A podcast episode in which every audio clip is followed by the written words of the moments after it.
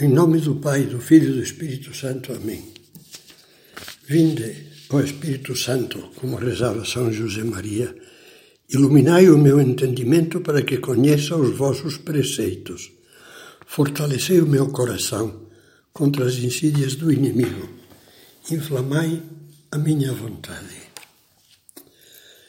No final da última meditação que nós tivemos, Nessa sequência de pequenas meditações sobre as últimas horas de Jesus junto com seus discípulos, citávamos umas palavras de Jesus ditas quase no final da exposição da parábola da videira e das varas. Permanecei no meu amor. Pois bem, esta parábola ocupa dez versículos, os dez primeiros versículos do capítulo 15 do Evangelho de São João. E o Papa Bento XVI fazia notar uma coisa singular, uma coisa que realmente chama a atenção. Em dez versículos, Jesus repete dez vezes o mesmo verbo, o verbo permanecer. Permanecei em mim, eu permanecerei em vós. Quem permanece em mim dá muito fruto. Permanecei no meu amor. Outros traduzem por perseverai. Também não é uma tradução errada. Permanecer, Jesus quer frisar isso. Permanecer no amor significa manter-se na mesma posição no mesmo lugar. Isso é permanecer. Na mesma atitude. Perseverar tem um sentido análogo, muito parecido. É continuar, não desistir, não parar, chegar ao final. Perseverou. Chegou, começou e terminou. Chegou até o final. Repare, repare medite e pense. O amor para com Jesus deve ter essa característica: a permanência, a estabilidade, a perseverança, a continuidade fiel.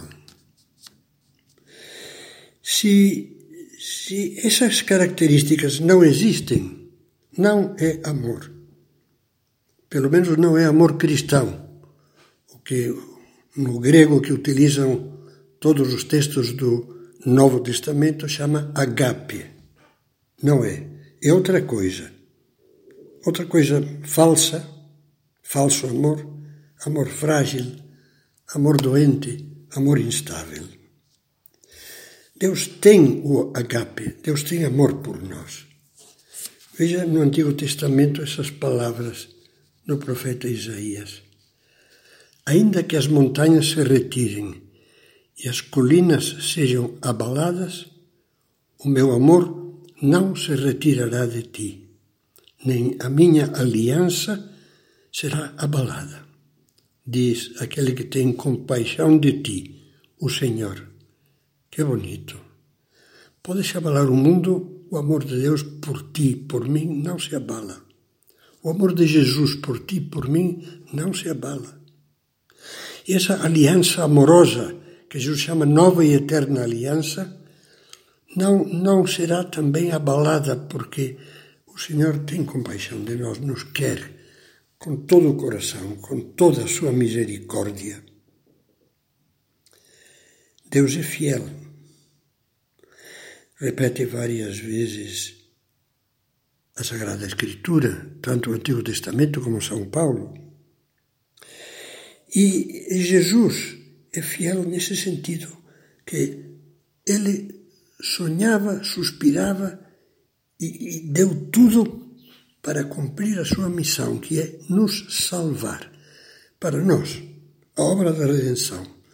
Na última ceia, na oração que dirigiu a Deus Pai, chamada oração sacerdotal, acabado o diálogo, do, o diálogo da última ceia, dizia: Pai, completei a obra que me deste para cumprir, completei.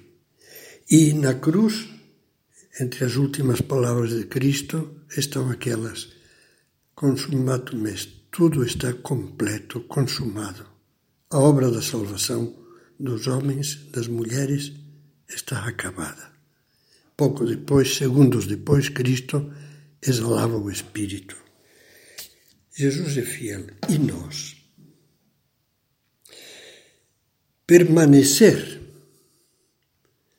é um teste e um sinal do verdadeiro amor a Deus. Permanecer na fidelidade a Deus, aos seus mandamentos, aos nossos compromissos como cristãos.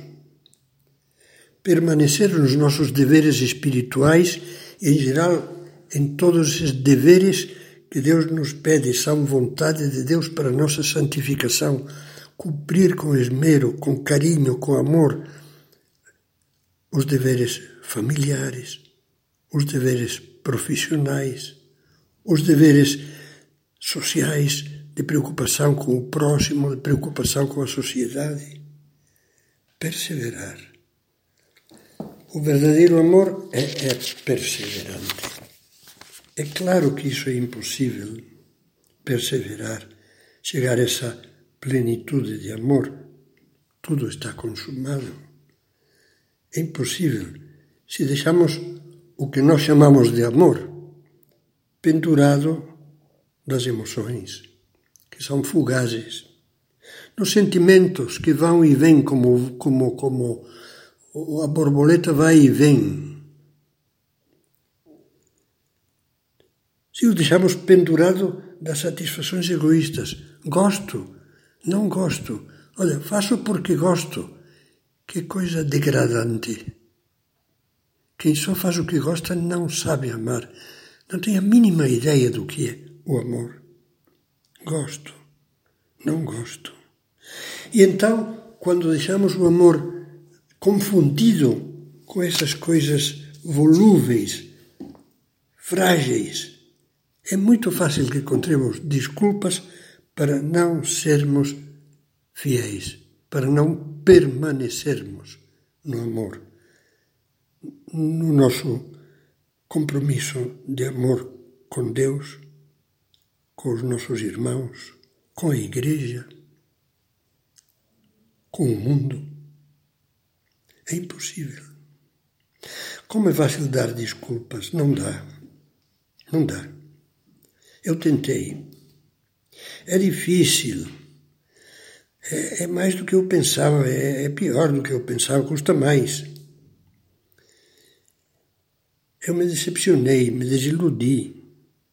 Nunca falou coisas dessas para deixar de permanecer no amor a Deus, no amor a pessoas da família, no amor a compromissos tão sérios como são os laços divinos do matrimônio cristão. Mas, se você pode alegar dificuldades como desculpa, Deus poderia lhe perguntar a você e a mim: houve dificuldades, sim, mas o que você fez para enfrentar e superar as dificuldades? Pense que, fique de olhar fixo em Jesus. Pense que o amor só amadurece na cruz, no sacrifício, na doação.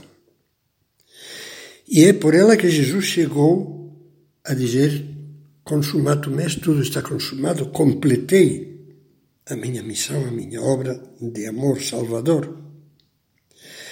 Uma pessoa que ama não, não cai no chão, não tropeça e se joga no chão porque aparecem dificuldades e dificuldades sérias. Mas, como dizia São José Maria, cresce perante os obstáculos e Deus ajuda.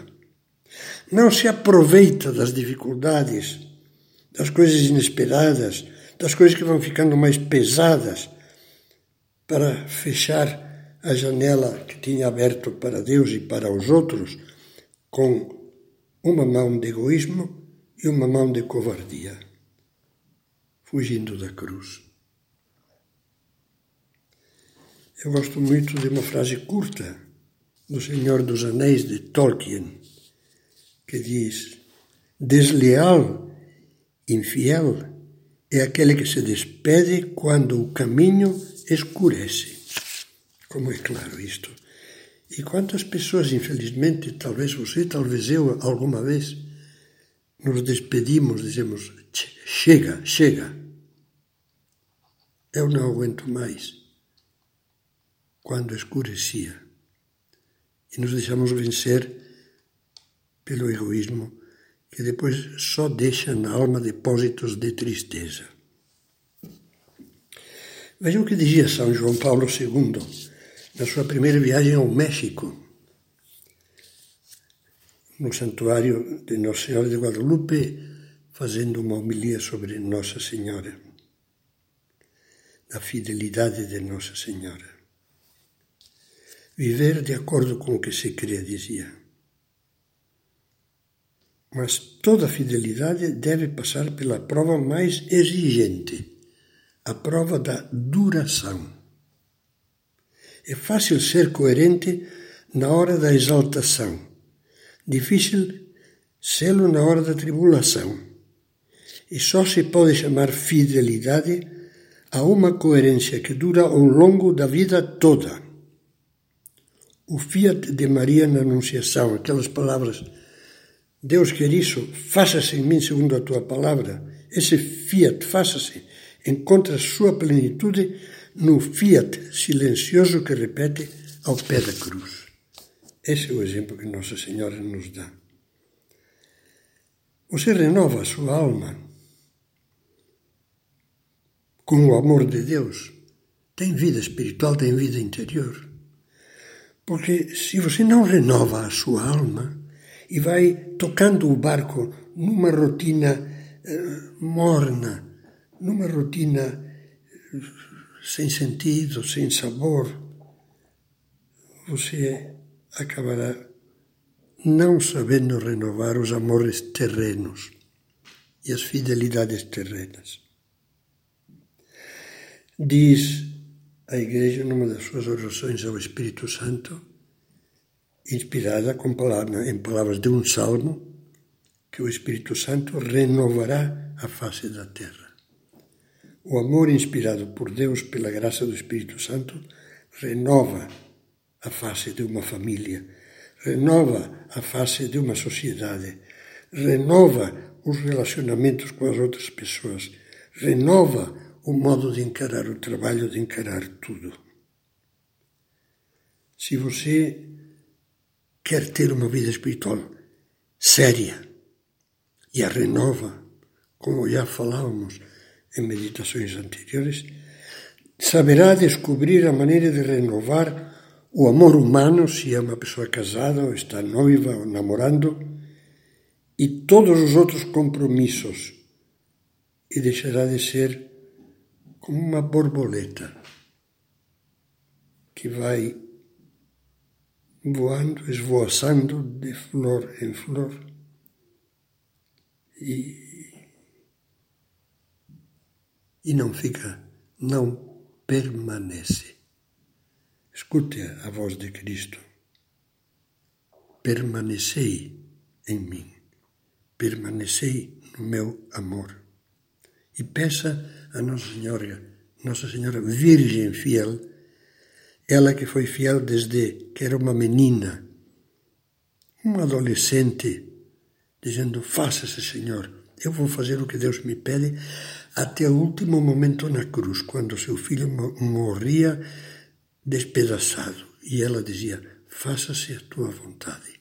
E acompanhava o filho, e até ser levada por Deus ao céu no dia da Assunção que ela nos ajude a permanecer.